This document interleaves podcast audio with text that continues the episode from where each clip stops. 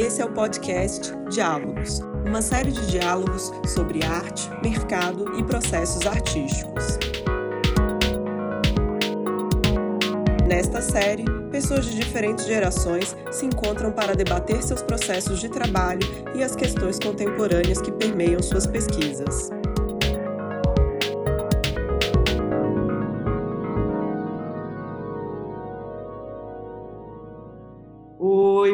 Tarde, bom dia, boa noite.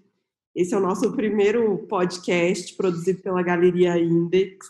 Estou super orgulhosa de e também estou me sentindo super tecnológica, né? Uma galeria fazendo podcast, estou muito tecnológica. Bom, mas antes de eu apresentar os convidados, eu queria falar um pouco sobre a Galeria Index, que é um projeto de uma galeria que nasceu em Brasília e que, enfim, ela surgiu no final do ano passado, em novembro, que é um projeto meu, Mônica, e do Marcos, meu primo, Marcos Manente, então, nós dois estamos sendo audaciosos aí nesse projeto da galeria, né? Uma galeria que tá, que nasceu em Brasília, que trabalha com artistas daqui da cidade, né? Com a produção contemporânea daqui de Brasília. E além da gente trabalhar com essa produção contemporânea daqui de Brasília, a gente também trabalha com artistas dos nossos acervos, que é um pouquinho do mercado secundário que a gente opera, né? Que são esses artistas um pouco mais consagrados. E hoje, para dar início ao nosso primeiro episódio aqui do, do, do, podcast, a gente vai receber Emanuel Nassar, né, que eu acho que dispensa até um pouco de apresentação, né, Emanuel? Tem uma trajetória tão bonita e tão longa de produção. Eu, desde a época da faculdade, já ouvia falar do Emanuel Nassar. E junto comigo vai estar a nossa artista, que a gente representa, que é a Luciana Paiva, artista de Brasília, que tem toda uma produção que, como diria meu pai, uma produção Brasil brasileirinha brasiliense. Meu pai ontem estava falando isso, Luciana. uma figura ele, né? Então sejam bem-vindos e super obrigado por terem topado aí participar desse, desse episódio. Obrigado você, Mônica, pelo convite e por essa oportunidade de estar conversando com o Emanuel Nassar também. E obrigado pelo convite e estamos juntos para conversar. É isso aí. Bom, eu queria abrir essa, esse primeiro momento fazendo uma perguntinha para o Emanuel, né? Como é que é, Emanuel, tá no Pará, né? Tá em Belém, tendo essa produção toda aí fora do eixo Rio e São Paulo, né? Como é que você, assim, conseguiu desbravar esse caminho, né? Porque você tem toda uma formação que está no norte do país, né? Então, da mesma forma que eu e a Luciana, a gente está aqui no centro-oeste, né? Então, como é que foi para você desbravar todo esse caminho, estar ali imerso no eixo Rio e São Paulo? Você tem uma super galeria que te representa, que é a Galeria Milan. Então, assim, eu queria entender um pouco dessa trajetória toda, dessa movimentação toda que você fez. Ah, eu acho que isso é, tem muito a ver com a minha obsessão, meu desejo assim de estar nesse lugar, né? E é, eu acho que só o desejo de estar ali não não não é o suficiente, né? Eu, eu costumo dizer que quando me perguntam assim, ah, a fórmula, qual é a fórmula? Eu digo que eu acho que tem tem que ter muita disposição para trabalhar é, e tem uma espécie, uma ousadia de arriscar, de comprar um bilhete, porque a loteria não vem para quem não compra o bilhete, né? E me diz uma coisa, você morou algum tempo em São Paulo? Olha, eu quando tinha 16, 17 anos, a minha família mudou e aí depois eu é, tive uma irmã que morou muitos anos em São Paulo, então eu ia sempre para casa dela. E eu tinha como, como assim, foco o, o centro né, de São Paulo. Então, é, eu sempre mantive algum tipo de vínculo com São Paulo. E nos últimos 12 anos eu morei em São Paulo. Né? Agora, três meses atrás, é que eu decidi retornar a Belém. Nunca deixei de ficar vindo aqui uns meses por ano, mas Agora eu voltei mesmo. Voltou, voltou, voltou e largou tudo. Assim, largou tudo não sentido de largar tudo, mas é que fazer esse caminho de volta é, é às vezes um pouco tortuoso para algumas pessoas, né? Eu também morei 10 anos em São Paulo. E aí no final do ano eu voltei para Brasília, que eu sou daqui de Brasília. E aí todo mundo, é a pergunta que todo mundo me faz assim, diariamente, se eu me arrependi de ter voltado. Se arrependeu de ter voltado? Porque todo mundo está tão acostumado a saber que tudo acontece em São Paulo, que todas as oportunidades acontecem em São Paulo, que quando eles veem a gente fazendo esse retorno, todo mundo fica com a pulga atrás da orelha, né? Achando que ou alguma coisa deu errado, ou que, sei lá, a gente trocou de vida, a gente quer fazer outra coisa. Mas eu acho que ultimamente as coisas estão tão amplas, assim, tão abertas e, e, e tão, assim, globalizada, realmente, de qualquer lugar. Eu acho que agora você consegue trabalhar, consegue operar. Lu, eu sei que você tem uma produção também que é bem aqui em Brasília, né? Você foca, você também não sai de Brasília, mas você também tem uma circulação boa em São Paulo. Você está ali também, também é representada pela Galeria Aura de São Paulo, e eu sei que as meninas ali também te circulam bastante ali, né? Então, eu, acho super interessante isso, né?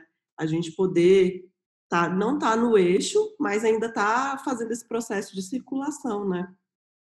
É, então, eu, a decisão de voltar para Belém foi difícil, porque eu não estava planejando voltar e eu tinha sempre um, um, voltava sempre dois, três meses por ano, mas aconteceu um problema de saúde que me fez pensar muito seriamente na volta, porque eu tive um problema, uma perda considerável da visão. Uhum. Eu estou com uma degeneração da retina muito grave e aí o medo de estar lá longe da família e perder a visão, por exemplo, completamente, isso me assustou muito.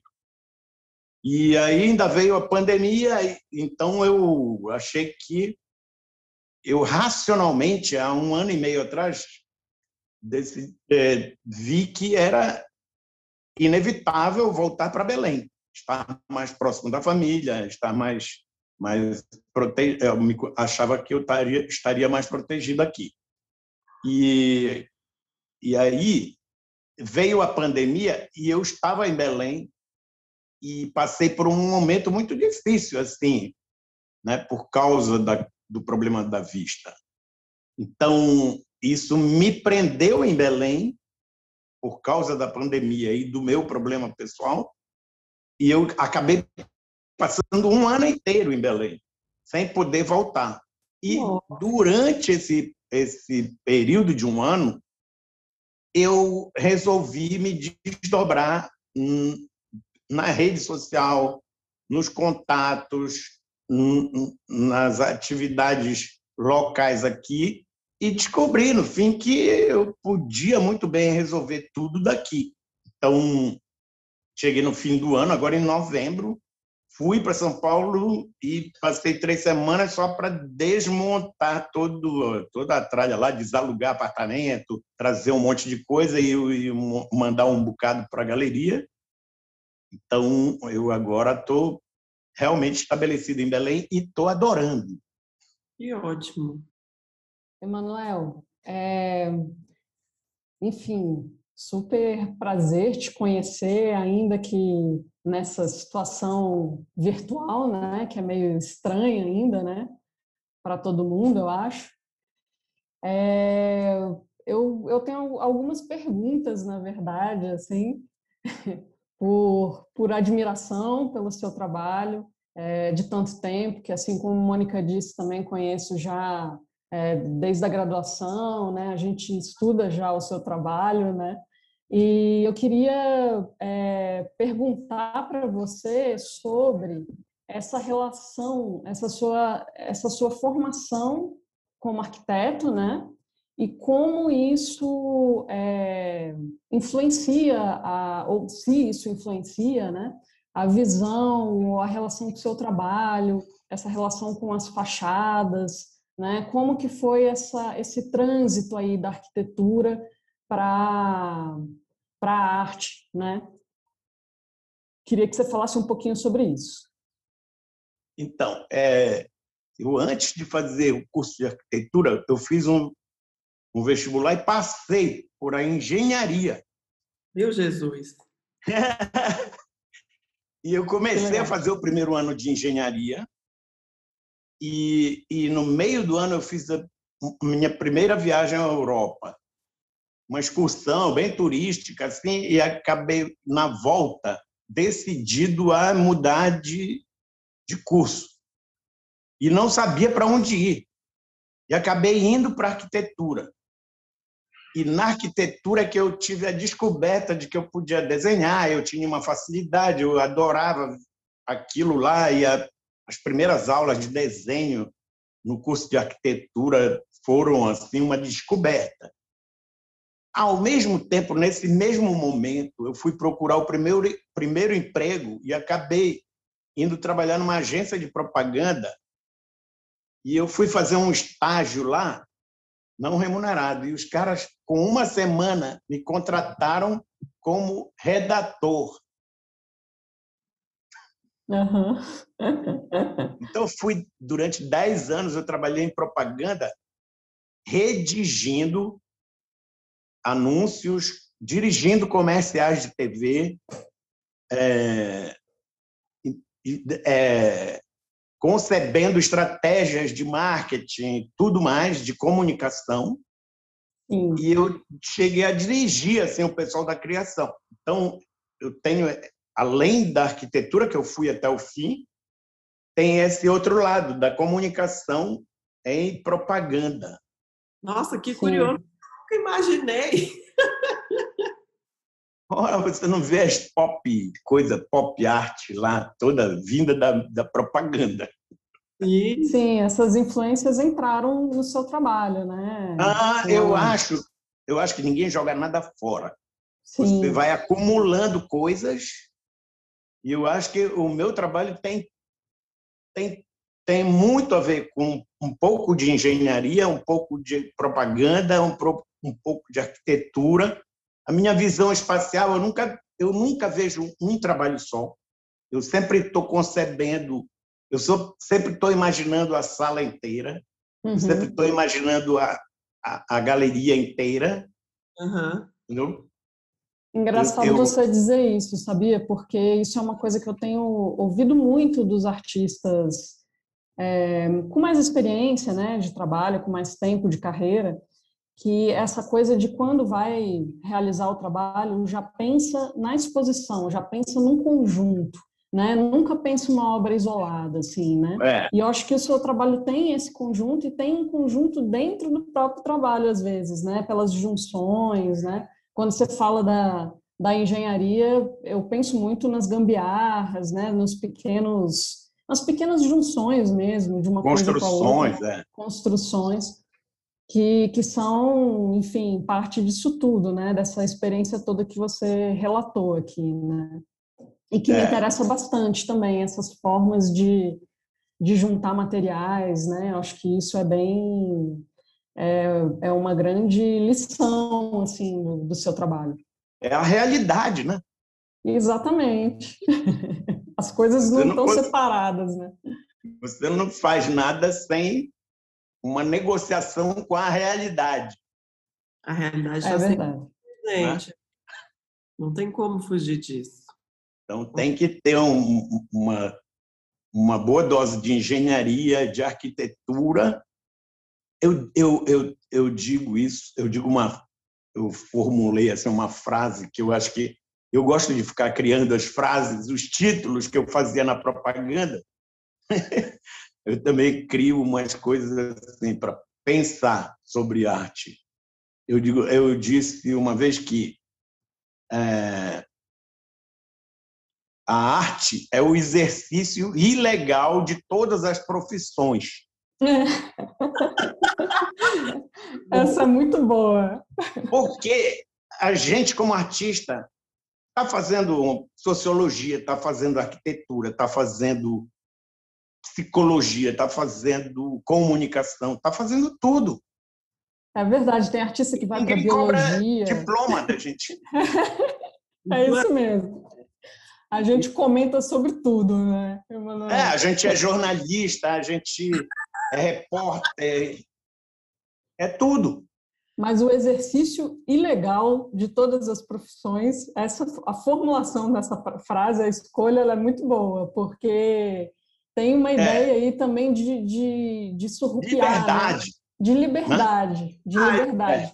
E eu acho que tem uma ideia. Livre talvez, trânsito. E muito característica, talvez, do seu trabalho, que, é, é, que se dá justamente nessas junções, e que me interessa também particularmente, né? Essa ideia de, de ir para a cidade, trazer uma, uma relação com a cidade, às vezes trazer um universo mais interno, às vezes comentar uma, uma questão né, totalmente externa, né? Eu acho que essa colagem que não é só material, né, mas é também uma colagem de conhecimentos, né, de, de experiências, né, do mundo. Né? Conceitual, né? Conceitual, exatamente. Isso é muito bacana, né? Olha, eu é... aprendi muita coisa disso lá na propaganda. Imagino. Que as pessoas abominam, acham que aquilo é eu ouvia muito lá dos meus colegas, ah, quando é que a gente vai conseguir sair desse ambiente de propaganda para ser um artista, para ser um escritor, tal, né? Eu acho que eu nunca saí. Tá sempre ali presente. É por aí, é por aí. Mas isso, isso é bem legal, né, Emanuel? De não A minha abominar. assinatura é uma logomarca. Sim. Insistentemente repetida. O bem ou mal, o artista, o artista é meio que um publicitário de si mesmo, né? É. e também sendo. tem um negócio muito importante que eu aprendi, da, que, eu, que eu enxergo, né? faço uma relação com a atividade da publicidade que eu fazia. O publicitário ele está a serviço de vários clientes, né? Sim. Sim. Ele entra no problema de várias empresas chegou lá com um problema de comunicação. Exato, ele está ali para solucionar o problema. Isso. E a profissão dele é resolver problemas de comunicação. Uhum. Uma hora ele está vendendo vinho, outra hora ele está vendendo um, um, carro, outra hora ele está vendendo, resolvendo um problema de um, uma construtora. E, e, eu já fiz um paralelo que o artista ele também é uma espécie de prestador de serviço de si mesmo. Sim. É, é isso aí. Eu, às vezes, tem coisa minha que parece que eu fiz para para o padre da igrejinha lá da, da paróquia de, do interior. Né? Uhum. Aqueles, isso aqui que está aqui atrás de mim, por exemplo. É, é que como a gente está gravando o áudio, é. Ah, pode é. Tá gravando... tem coisa, é, tem coisa que parece que eu prestei serviço para o padre da igreja lá do interior. Deixa só eu explicar o que, que a gente tem aqui a, a, na, na, sua imagem, né? É que atrás do, do Emanuel tem uma pintura muito bonita, uma pintura rosa, que tem um ramo de. Como é que chama, Emanuel, esse ramo? É uma palma, né? De, é, pare... lembra aquela do, do Domingo de Ramos, né? Uhum. E tem um coração de Jesus ali em cima também. E a, a cor é um rosa e um azul, muito. Parece aquelas casas mesmo do interior. Né? Parece, parece muito. As igrejinhas bem, bem singelas do interior. Bonita essa pintura, muito bonita. E, e, aí tem hora que eu tô eu tô fazendo coisas que parecem a bandeira do Che Guevara tal de um partido político tem hora que parece que eu estou fazendo eu estou atendendo clientes diferentes que são minhas demandas né? sim eu, Sim. eu sou vários né? tem hora que eu estou ali revolucionário tem hora que eu estou padre da igreja do interior, tem hora que eu tô, eu, ou seja, eu tô, eu sou um pintor. Se me chamar para pintar a sede do partido do, da Libertação Nacional, eu vou. Se for para pintar a igreja, eu vou. Se for para pintar a praça, eu vou. Mas essa, essa liberdade, né, Emanuel, eu acho, de escolher também esses caminhos e de poder fazer, inclusive, é, essas conexões, uma hora fazer uma coisa, outra hora fazer outra, e às vezes coisas que parecem, né, de universos completamente diferentes, assim, eu acho que isso, isso talvez seja uma das coisas, né, que distingue o trabalho do artista, né, é, é realmente essa... Isso facilita muito, porque eu faço, é, eu, em 85, eu tinha uma das primeiras exposições que me convidaram foi no MAC. A Araci Amaral me convidou para uma exposição no MAC, São Paulo. E aí é, eu não sabia o que fazer. Puxa, o que, que eu vou fazer? Tem que ser alguma coisa nova. Tal. Aí eu folheando aqui em Belém, uma Veja, tinha uma matéria sobre uma exposição do Ciron Franco. Olha! Olha que legal, Ciron. Aí, antigamente, a Veja fazia matérias com fotos coloridas e tal, né? Tinha um texto do Casimiro Xavier de Mendonça. Aí eu vi aquelas imagens e, e pensei o seguinte: esse cara, que eu não conhecia ele, esse cara é dono de um circo em Goiânia. Uhum. Pior é que é quase isso, viu? É, ele tem esses bichos aí fantásticos e tal. E ele, ele, ele me encomendou, isso eu inventei, ele me encomendou umas jaulas para esses bichos e me recomendou que as jaulas tinham que ser atraentes para o público e, ao mesmo tempo, tinham que ser funcionais. Tinha que deixar o bicho respirar, tinha que deixar uma portinha para passar comida. E aí eu fiz a primeira vez aqueles trabalhos que tem aquela, aquelas janelinhas com profundidade. Uhum com gradezinha, uma telinha tal, uhum. umas portinhas com umas travazinhas. E tinha. É, aí foi feita uma para um, aquele, aquelas antas dele, tinha que ser um negócio, uma janela pequena, uma passagem de comida. tinha sempre que ter um respiradouro. Aí pra, pro, tinha uma para o pássaro que era assim, tipo toda tela, não precisava ser tão reforçada mas tinha um arcozinho com uma pinturazinha de um pássaro, que era para sinalizar que ali dentro tinha um pássaro do Ciron. Então, eu fiz de encomenda as gaiolas que supostamente foram encomendadas pelo Ciron. É uma, uma forma de, de diálogo, assim, sem... Né, entre obras, né? Que não tem nada a ver com a obra dele, mas me deu a chance. Meu, saiu uma atrás da outra, assim, rápido. Que massa. São estratégias de, de pensar o trabalho, né, Emanuel? Construir, vezes... uma, Construir uma fantasia uma, na imaginação que é o conceito do trabalho. Uhum.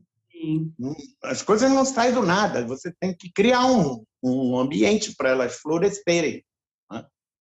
Mas nesse caso achei muito interessante a narrativa do.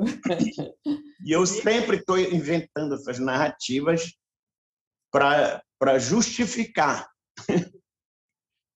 Emanuel, e sobre aquela série das bandeiras? Eu tenho uma super curiosidade assim sobre essa exposição, né, especificamente das bandeiras, assim, como que ela, como que foi esse processo? Ah, é longo. O, eu eu estava numa, numa viagem na Europa, na Alemanha, e visitei uma exposição num museu em Bonn, que era um museu de arte contemporânea, mas tinha uma exposição de bandeiras de tribos africanas. Eram 80 bandeiras de Gana, de tribos, e era assim uma exposição de caráter antropológico, eram 80 bandeiras das tribos. Sim. E eu fiquei super impressionado com, a, com as bandeiras. Por quê? Eram muito toscas, feitas à mão mesmo, sabe? E, uhum. e tinha assim, girafa, castelo medieval, paisagem africana misturada com símbolos europeus, sabe? Que mistureba! Pois era, uma mistureba maravilhosa, assim, era totalmente era um retrato do encontro, né, das duas culturas. Uhum. Tinha tinha coisas, símbolos africanos, né? E tinha flor de lis, espada, castelo medieval, tudo dos brasões daquelas bandeiras europeias. Né? E aí eu fiquei encantado. Voltei para Belém e comecei a, observar as bandeiras dos municípios do Pará e era igual. A bandeira de Santarém tem um castelinho medieval, um pirarucu e uma seringueira do lado. Genial, genial, genial. E aí eu fui vendo uma por uma. Meu, isso aqui é um retrato do Brasil e do seu encontro com os portugueses, com a cultura europeia, né? Uhum. Do mesmo jeito que eu vi lá os africanos se encontrando com a Europa, né? Naquele, naquelas bandeiras, eu digo, eu vou fazer uma, uma exposição com essas bandeiras dos municípios. Aí, no começo, eu pensei em fazer só uma, uma exposição de bandeiras. Uhum. Daí eu fui tentar um patrocínio aqui e não consegui. Ainda bem, porque se eu tivesse tido apoio, eu ia fazer uma exposição de bandeiras, não ia fazer arte. ia ter que eu ia agir como antropólogo, né? Sim. Eu ia ter que fazer um texto sobre as bandeiras, tá? mas e aí como eu não consegui, o tempo foi passando, eu digo, olha, eu não, não preciso fazer, eu eu posso transformar isso em arte. Aí comecei a pensar, pô, essas bandeiras podem virar uma instalação, né? Uhum. E aí eu imaginei um monte de projetos assim de instalação, bandeiras em varal, bandeira em caixa de acrílico e tudo. E mandei um projeto, ainda não muito muito finalizado, para para o MAN de São Paulo. E aí eles aprovaram o meu projeto sem saber direito o que, que ia sair dali. E aí, o tempo foi passando e faltavam quatro meses para a exposição e eu só tinha conseguido 12 bandeiras. E a necessidade me fez recorrer à minha, à, à, à minha atividade de publicitário. Fiz um anúncio o anúncio dizia: Quero a bandeira de seu município na minha próxima exposição. Eu tinha a minha, minha foto e tinha uma lista de todos os municípios do Pará. E fui pedir. Aí no texto eu explicava o que era uma instalação, uhum. explicava o que, que eu pretendia e como era importante as pessoas me ajudarem a achar todas as bandeiras. E aí fui pedir para a Fundação Rômulo Maiorana aqui em Belém, que é era do, é o jornal de maior circulação aqui, e eles publicaram três vezes por semana o meu anúncio. Olha, que demais! E aí, a cada inserção, cada vez que saiu o anúncio, era arriscado o nome do município que tinha mandado a bandeira. Uhum. Então, foi uma, uma coisa interativa. As pessoas me paravam na rua me dizendo que estavam procurando a bandeira do município delas e que tinham uhum. ligado para o prefeito e não sei o quê. Foi uma mobilização enorme. Gente, foi quase que um trabalho, um trabalho de legitimar também aí os municípios. Teve município que acho que teve até criar a bandeira para te mandar. É, não, foi, foi muito legal, porque. E aí acabou que aquela, a, o projeto acabou se tornando uma obra interativa né?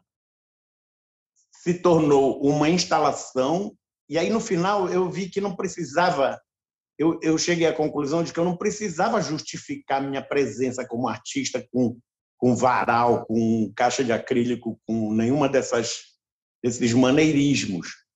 Eu uhum. simplesmente coloquei uma bandeira do lado da outra, revestindo toda a sala Paulo Figueiredo como se fosse uma grande colcha de retalhos. Sim. Sim. E aí, aí eu fiquei aliviado, porque achei que eu tinha encontrado assim a minha verdadeira posição naquele momento foi trazer essas bandeiras do contexto delas para dentro do contexto de arte, né? Elas eram bandeiras simplesmente que viraram obra de arte quando entraram no museu, né? Eu também pensei, elas não poderiam ter um caráter comercial, porque foram obtidas através de doações e tudo mais.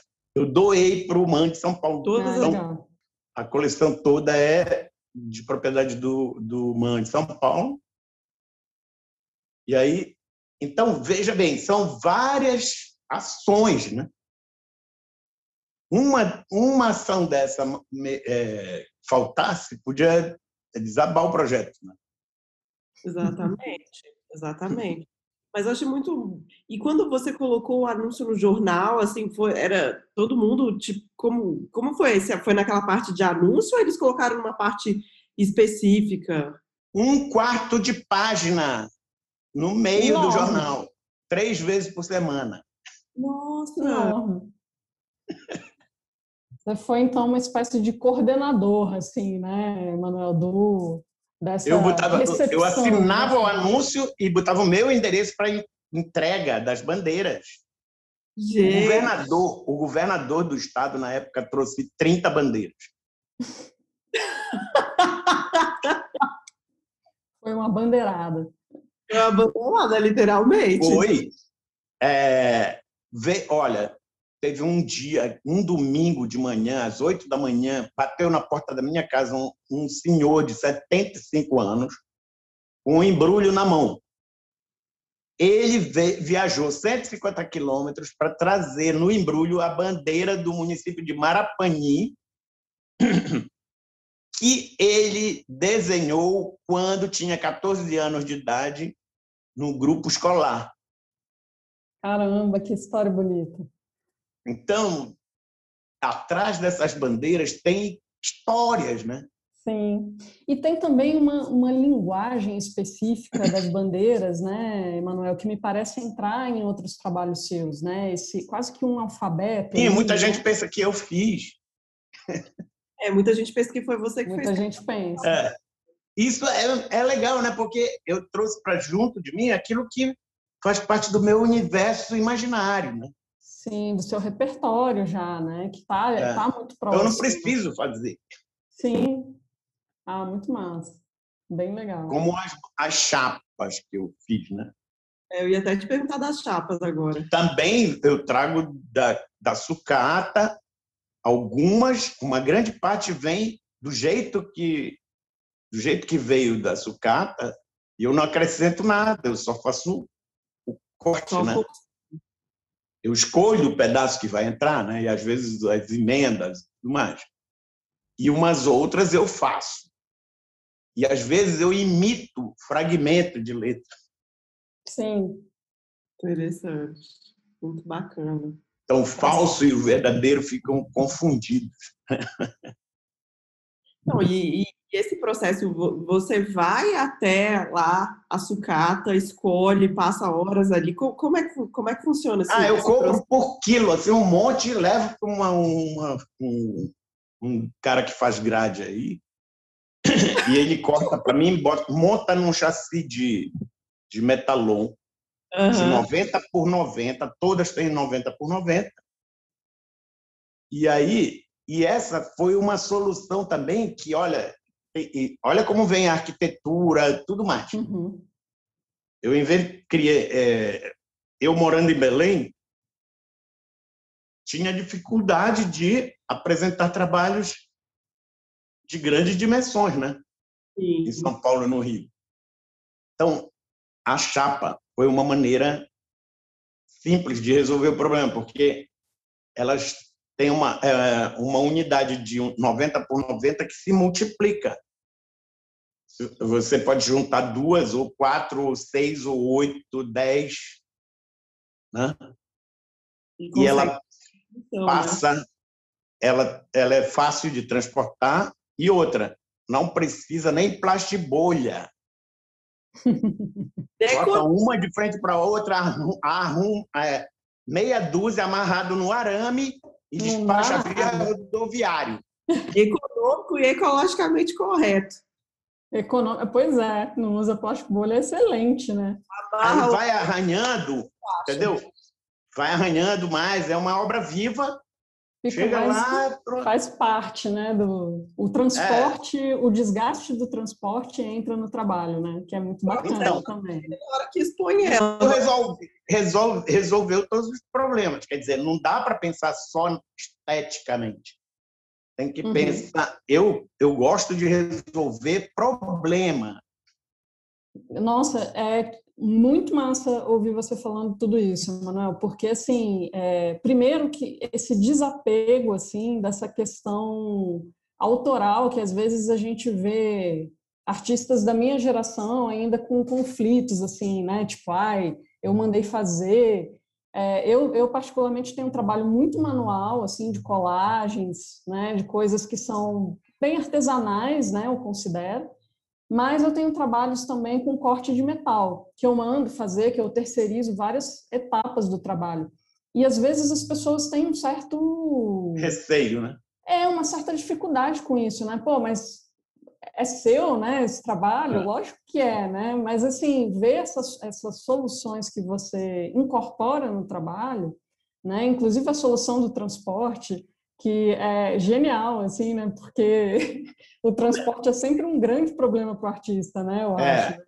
A gente e a é preservação também, né? O cuidado com a a preservação. Arranhou um, um risquinho aqui, pronto, já não Nossa, presta mais. Nossa, botou o dedo, não pode, é. pegar com luva, e o artista não tem muito isso, né? A gente normalmente pega o negócio lá com a mão e vai, e puxa para lá, puxa para cá, né? Os, os, os o pessoal da museologia pira, né? Fica louco.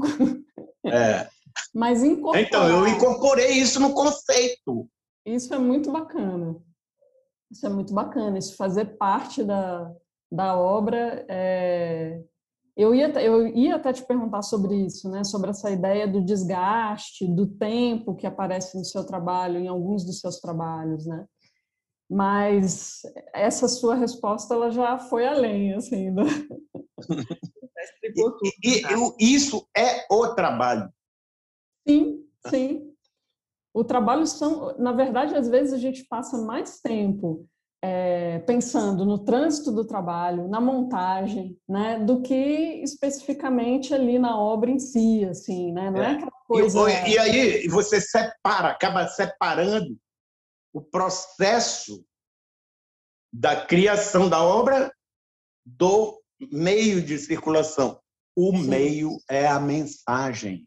Exatamente. Total. O meio é, é a mensagem. No seu caso, o meio já está fazendo a mensagem. É ela, é ela, ela que está falando. É, é ela. É. Mais importante, o, o, o, o que foi pintado é mero pretexto. Com certeza. É mero pretexto para os diálogos, né, mesmo? Para a vida, para a vida. vida. E é muito bacana também ouvir isso, porque a obra não é essa coisa isolada, imaculada, né? Ali. Tem no... que ser preservada. É lógico que depois que chegou lá no, no MAN, depois que chegou na Pinacoteca, os caras vão tratar como eles vão dar uma congelada ali e vão preservar, tudo bem. Claro, é o trabalho deles, né? É. Mas não é o trabalho exatamente do artista esse. É. Né? A gente não está também tão preocupado com todo esse. Não, cada um com a sua, com a sua parte, né?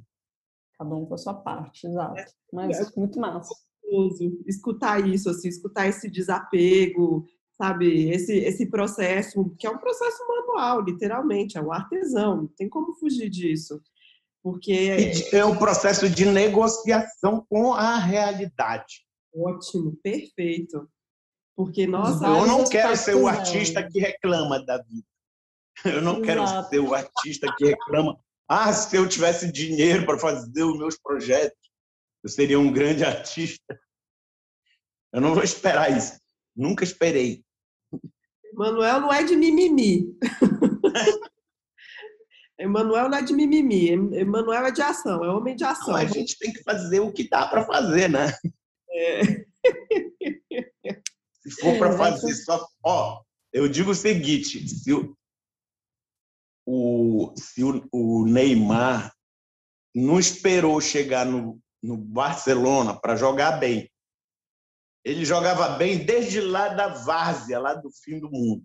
Exato. Tem gente que só quer jogar bem se for no Barcelona. Só que o cara só chegou no Barcelona porque ele tinha vontade de jogar desde a várzea. Não, com certeza. Não dá para esperar a situação ideal, né? É. Porque eu acho que no Brasil, para o artista, não existe. Acho que nunca vai existir uma situação totalmente ideal, assim, né? Não, de, nunca vai existir. né? De, acho que é uma coisa bastante penosa aqui, né? Então tem que fazer mesmo com o que dá, né? É, não, eu acho que não só para os artistas, mas eu acho que para quem está empreendendo, para quem está abrindo negócio, no, no, meu caso, né, abrindo a galeria e tudo mais, é. eu não consigo ter um momento ideal para abrir. Não certo? existe, um momento ideal não existe. Exato, é ação, é fazer acontecer e buscar esse caminho e é. acontecer. A e todo vai... dia, todo dia você pode ajustar a sua estratégia. Exato. E deve, porque o, o tempo muda todo dia. Todo dia é um, é um novo recomeço, todo dia. Todo dia é um novo cenário. É, é exatamente. Tá esperando a perfeição, o ideal, isso a gente nunca, nunca vai conseguir. Eu acho que não. A, a não, lógica... nem, eu nem quero nem pensar nisso. é viver o hoje, fazer o hoje, vamos embora, vamos para cima. Não tem como fugir disso, não. É, o conceito da gambiarra é esse. Eu tenho, uma, tenho um problema e quero dar uma solução. Se tem que botar um pedaço de pau embaixo para calçar uma cadeira, estava virando esse sofá ontem para parafusar aqui embaixo. Tinha que girar e apoiar para cá. Eu descobri que essa cadeira aqui tem a mesma altura do encosto. Quando, quando virou, deu para sustentar direitinho. Muito bom. Tudo vai ser ajustando. Esse pensamento da gambiarra ele é um pensamento muito conceitual também, né, Manuel? Que é um, que é um pensamento da urgência dessa solução, né? Dessas é. soluções que têm que, que serem resolvidas, assim, não dá para ficar esperando que, é, sei lá, que, que fatores Comprar externos... uma ferramenta ideal. É, então tem uma, uma, uma, solução engenhosa ali, criativa também, precária também, né, dentro do, do da, dessa situação, mas é, que funciona, né, que é extremamente tecnológica, né. Eu sempre penso muito nisso na, na gambiarra, né, como é que um nó pode ser a coisa mais tecnológica mesmo, né? Mais é. funcional para algumas situações. Naquele, é naquele momento. Naquele momento. E né? naquela situação. E às vezes resolver muito mais do que se você fosse tentar elaborar demais, né? Então você dá um nozinho ali, pá, puxa, pronto, né? Tem, tem um pensamento me, mesmo de estrutura, né? Estrutural, assim, né? Da gambiarra. É. Né? Então, eu acho que isso tudo eu aprendi muito na propaganda, na engenharia, na arquitetura. Bacana, muito bom. Mas, gente, eu confesso que a gente já tem que começar a entrar na reta final aqui para encerrar. A gente já está falando, já tem mais meia hora que a gente está falando. Olha Caramba. Passa rápido, né? Passou rápido. Passa voando, passa voando. Mas aí eu queria, né? Assim, Emanuel, você sabe que a gente tem um trabalho seu lá na galeria, né? Um trabalho que tá lá com a gente, que eu captei de uma colecionadora de São Paulo. E aí é muito interessante, porque cada um que olha aquele trabalho fala uma coisa. E aí ontem eu estava mostrando para o meu pai, né? Falando, ah, pai, olha o trabalho que a gente tem lá na galeria, amanhã eu vou conversar com esse artista, contando para ele, conversando. E o meu pai vem de um mundo completamente diferente. Meu pai trabalha no SEASA, é outra estrutura, outro pensamento, é outra cabeça, né? E aí meu pai olhou para o quadro, foi tão engraçado, que ele olhou para a imagem e falou assim, é muito atual isso, é muito atual. Quando que ele fez isso?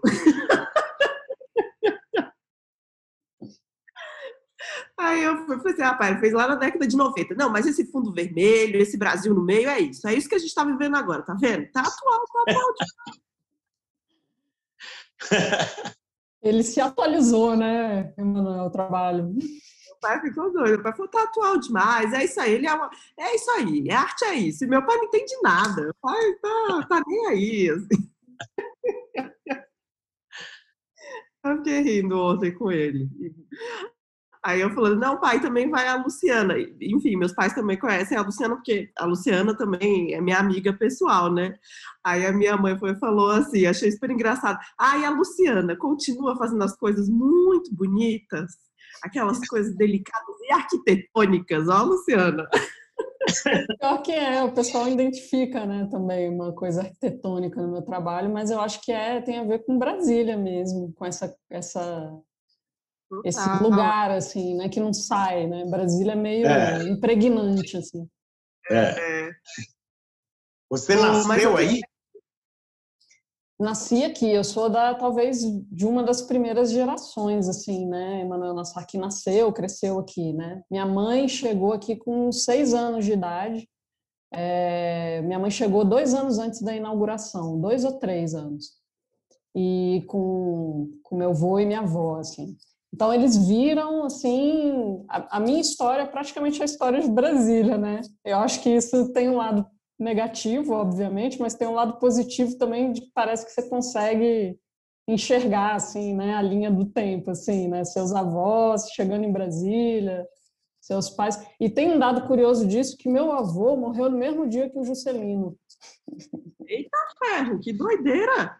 Doideira. Foi assim uma loucura, assim, o, cemitério lotado, meus, minha mãe assim, minha avó enlouquecendo assim. Porque foi, né, um evento assim, né, o, quando ele faleceu, assim. E meu, meu avô morreu no mesmo dia que o JK. Então, assim, tem vários, tem vários encontro. Tem várias coisas muito próximas, assim, com a história de Brasília. Não, maravilha. Bom, obrigado, super obrigada, Emanuel. Sou muito grata, muito obrigada. Luciana, também muito obrigada. E aí, quem quiser, né, a gente está nesse. Tá, quem quiser ver os trabalhos, né, ver especificamente esse trabalho do Emanuel que a gente falou, os trabalhos da Luciana, pode entrar no nosso Instagram, que tem imagem deles, pode entrar também no site da galeria, que tem imagem lá de todos eles. E agradeço imensamente a presença aqui de todos e todo mundo que ajudou a produzir isso daqui. E até a próxima. Um beijo para todos. Valeu, obrigada, Tchau, obrigada. Obrigada, gente. Muito obrigado.